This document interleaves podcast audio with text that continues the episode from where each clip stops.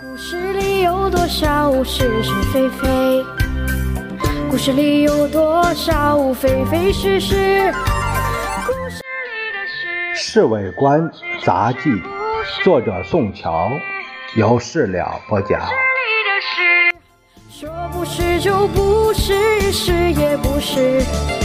故事里的事，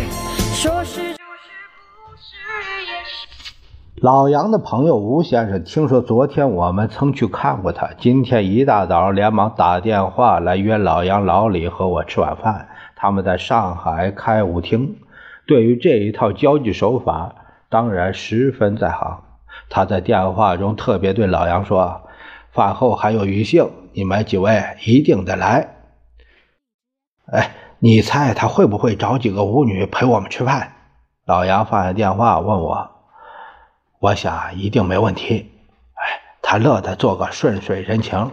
我说他妈的，在山上憋了这么久，今天晚上总可以轻松一下了。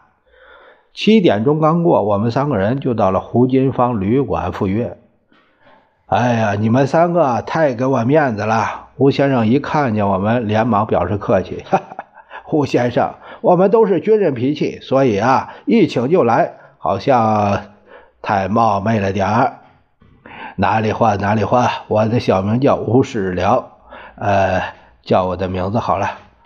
吴先生这个人倒是很爽快。老杨是我的老朋友，你们两位呢是老杨要好的朋友，所以呢大家都是朋友。哎，那我们就先谢了。哎呀，你们别客气啊！老杨这样给我们说。今天都有谁呀、啊？预定什么节目？老朋友了，老杨。他使劲拍拍老杨肩膀。我们当然知道你脾气。呃，我找了几位昨天刚从上海来的五小姐啊，等会儿就来。我们现在先打几首罗宋牌九，等小姐们来了以后再改组，好不好？哎，好。老吴，你这个主人啊，真做的不错。来来来来，啊，我们现在都开始。慢点儿，吴世良说：“我还得拿一点东西。”说着，他进了套间，拿出来两瓶强海威士忌。在山上能找到这么好的洋酒，哎呀，太不容易了。这老李说：“我这是几位小姐啊，从上海送给我的，正好拿来招待几位。”吴世良还有点得意的那神情。他替我们倒上酒以后，这才招呼茶房进来，摆好了牌桌，又来了几碟小吃的东西。我们中国人啊，哎呀，空喝酒总是不惯啊。打多大的？我自己人，消磨时间，打小点就好了。啊，一块美金一道，怎么样？好啊，好，哎，就这样。我们打了几副牌，就听到有敲门的声。进来，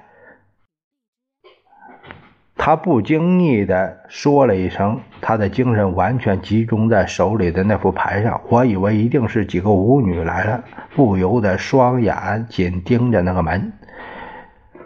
好啊，打牌也不找我。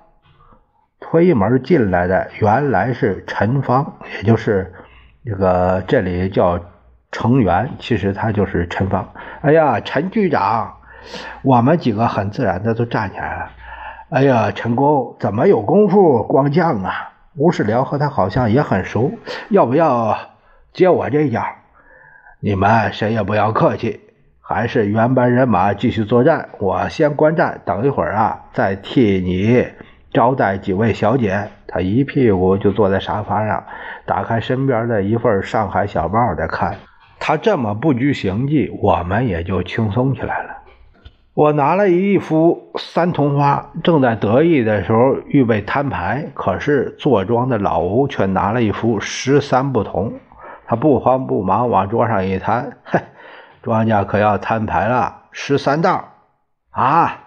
老杨看了这大叫起来：“十三道啊！谁赢十三道啊？”是女人的声音。我们抬头一看，原来是四个花枝招展的小姐，一扭一扭的进来了。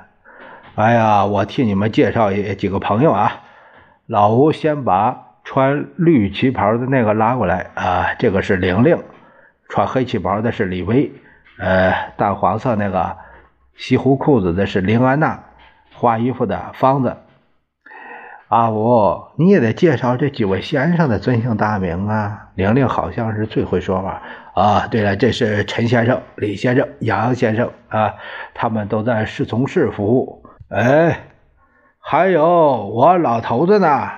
陈芳从沙发上跳起来，啊，不要寻开心了，陈局长。李威笑着说：“哎，谁不认识你呀，局长大人？”陈远跑过来想拧他嘴巴，他却很快的闪开。陈远顺手拉着站在旁边的方子：“哎呀，方子，你是川岛方子？谁知道这小姐嘴还不饶人。” 陈远，你是不是汤圆还是元宵啊？因为他这个这里面化名叫陈元嘛，所以说这样开了一个玩笑。哎呀，算了算了，我们的罗宋也打不成功了啊！呃，散局。呃，接着他就招呼茶房开席，为了起便，我们都赞成在房间里吃。三杯酒下肚，大家都随意的多。别看陈元，就是那陈芳，成员也叫陈芳。别看这陈芳已经五十多岁了，他吃起豆腐来比我妈都在行。我们这顿饭一直吃到十二点钟才散。故事里的事，说不是就不是，是。